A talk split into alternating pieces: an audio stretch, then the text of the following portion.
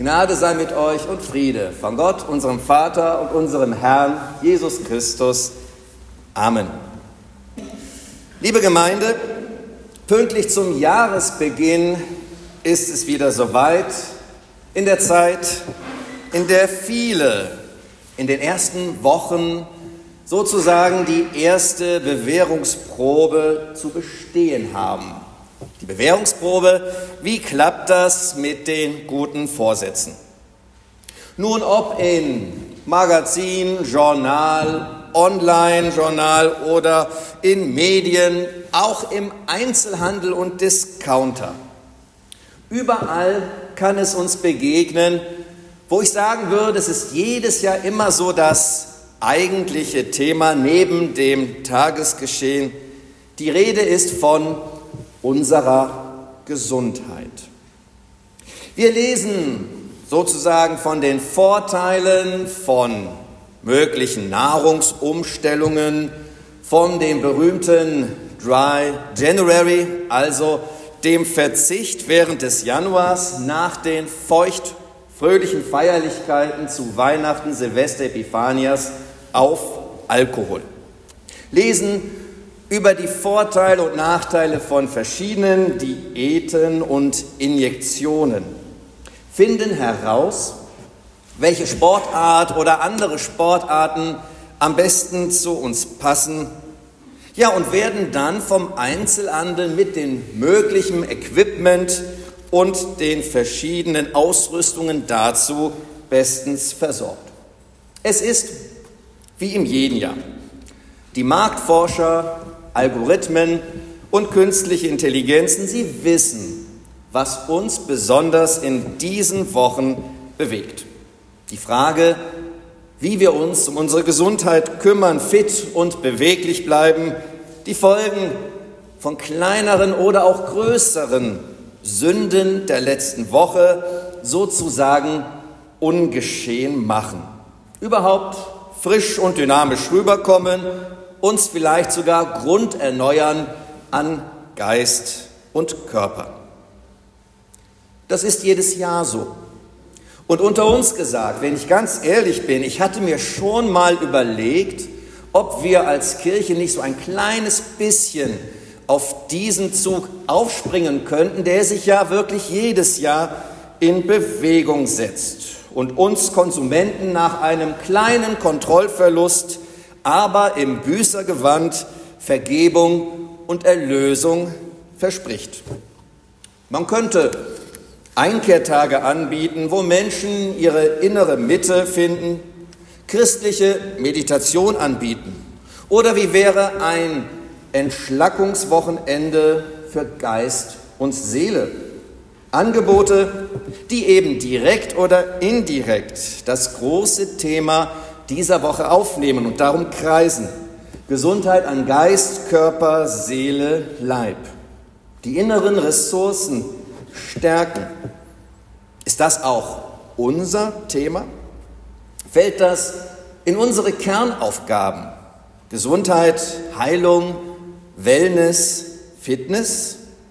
Oder sollten wir das besser anderen überlassen? Oder könnten wir das, die Achtsamkeit auf uns unser Leben und unseren Körper schärfen. Nun, der Predigtext für diesen Sonntag, er liefert uns zumindest das ein oder andere Stichwort dazu. Hören wir auf Worte aus dem Hebräerbrief aus dem zwölften Kapitel. Darum stärkt die müden Hände und die wankenden Knie und tut sichere Schritte mit euren Füßen, dass nicht jemand strauchle wie ein Lama, sondern vielmehr gesund werde. Jagt dem Frieden nach mit jedermann und der Heiligung, ohne die niemand den Herrn sehen wird. Und seht darauf, dass nicht jemand Gottes Gnade versäume, dass nicht etwa eine bittere Wurzel aufwachse und Unfrieden anrichte und viele durch sie verunreinigt werden. Dass nicht jemand sei, ein Hurer oder Gottloser wie Esau, der um der einen Speise willen sein Erstgeburtsrecht verkaufte. Ihr wisst ja, dass hernach, als er den Segen ererben wollte, er verworfen wurde, denn er fand keinen Raum zur Buße, obwohl er sie mit Tränen suchte. Denn ihr seid nicht zu etwas gekommen, das man anrühren konnte und das mit Feuer brannte, nicht zu Dunkelheit und Finsternis und Ungewitter, sondern ihr seid gekommen zu dem Berg Zion und zu der Stadt des lebendigen Gottes, dem himmlischen Jerusalem und zu den vielen tausend Engeln und zur Festversammlung und zu der Gemeinde der Erstgeborenen, die im Himmel aufgeschrieben sind, und zu Gott, dem Richter über alle, und zu den Geistern der vollendeten Gerechten, und zu dem Mittler des neuen Bundes Jesus, und zu dem Blut der Besprengung, das besser redet als Abels Blut. Seht zu, dass ihr den nicht abweist, der da redet. Die Zeiten sind nicht einfach. Alles scheint im Umbruch. Da sind die Römer. Nach wie vor die uneingeschränkten Herren über die uns bekannte Welt, also alle Länder, die Zugang zum Mittelmeer haben. Alles bestimmen sie, über allem der Kaiser. Man sagt, sie erleben gerade eine Blüte, stehen auf dem Höhepunkt ihrer Macht. Wer nicht auffällt, sich anpasst und es geschickt anstellt, der kann gute Geschäfte machen, reisen, Ideen verbreiten, persönliches Zeugnis ablegen, ja sogar neue Gemeinden gründen, bis weit in den Norden hinein. Aber der persönliche Einsatz ist hoch. Man hört von ersten Verfolgungen gegen die noch junge Gemeinde Jesu. Zum Glück, Märtyrer gab es bei uns noch nicht. Aber aus anderen Gemeinden kommen schon bedrohliche Meldungen. Das ist riskant. Trotzdem, Rom und der Kaiser und das Imperium, das ist doch alles weit weg. Viel näher sind da die jüdischen Gemeinden. Und ja, viele von uns haben da ihre Heimat und einige sind dorthin zurückgekehrt in die Synagoge, weil, ja, warum eigentlich? Manche wirken wie erschöpft und sagen, ich kann einfach nicht mehr. Immer die Angst, bloßgestellt zu werden, dann die Anfragen, und manchmal auch Vorurteile. Habt ihr einen richtigen, einen anständigen Gottesdienst? Wo ist denn bei euch der Priester? Welche Rolle spielen Tradition, Kult, Tempel, Altar, Opfer überhaupt noch? Wie ist es mit dem Gesetz, den Speisegeboten? Wie haltet ihr es mit den Heiden? Und da sprechen wir noch nicht von den ganzen Anfeindungen der heidnischen Bevölkerung, die ja auch mit und um uns leben. Da heißt es, ihr seid nicht mehr als eine lichtscheue Truppe von Abweichlern, verdächtige Schwärmer, eine Sekte. Das hat Folgen, wenn man das hört. Im schlimmsten Fall streiten sich Familien und trennen sich. Das alles schlägt irgendwann auf das Gemüt. Menschen unter uns werden krank oder verausgaben sich. Wenn sie ständig möglichst unbemerkt Gelder und Güter besorgen, damit wir die dann den Ärmsten unserer Gemeinde geben können. Wie gut, dass es sie noch gibt. Unsere Hauskreise, Versammlungen und Gottesdienste wo wir uns treffen und mit den Geschwistern im ganzen römischen Reich verbunden sind. Auch wenn nicht alles so gut ankommt, was uns an Briefen und Predigten erreicht. Immer einig mit den Brüdern aus der Ferne sind wir uns nicht. Neulich aber kam eine ganz neue Schriftrolle bei uns an. Da sprach sich herum und am nächsten Sonntag kamen sie dann noch alle. Und es tat gut zu hören, was uns als Gemeinde Jesu stärkt und aufrichtet. Keiner weiß genau, wie der Bruder heißt, der uns das schreibt. Aber er kennt unsere jüdischen Traditionen der Erzväter sehr gut. Weiß von Esau, der sein Erstgeburtsrecht verkauft und damit auch sich selbst verkauft hatte für ein Linsengericht, das er vor sich sah und nicht erkennt, was hinter den Dingen liegt. Dieses Mal ja, es tat besonders gut, seine Worte im Gottesdienst zu hören. Schaut aufeinander und achtet auf die unter euch, die straucheln, die müde geworden sind, deren Abwehrkräfte am Boden liegen.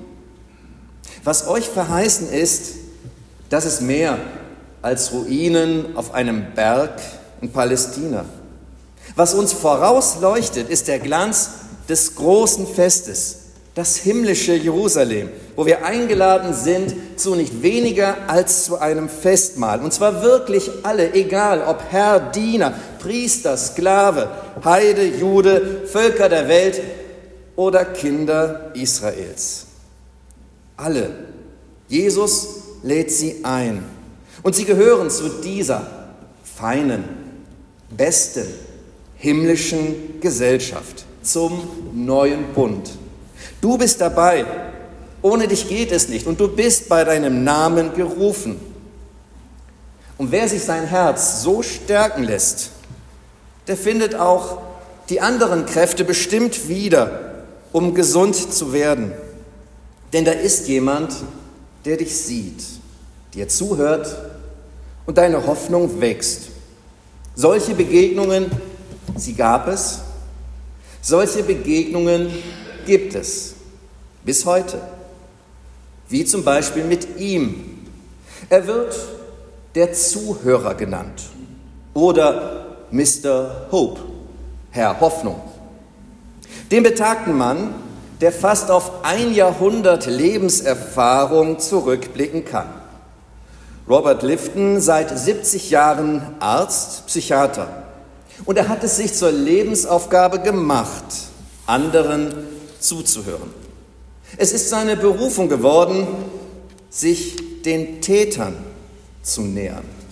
Da hat er seinen Schwerpunkt gesetzt.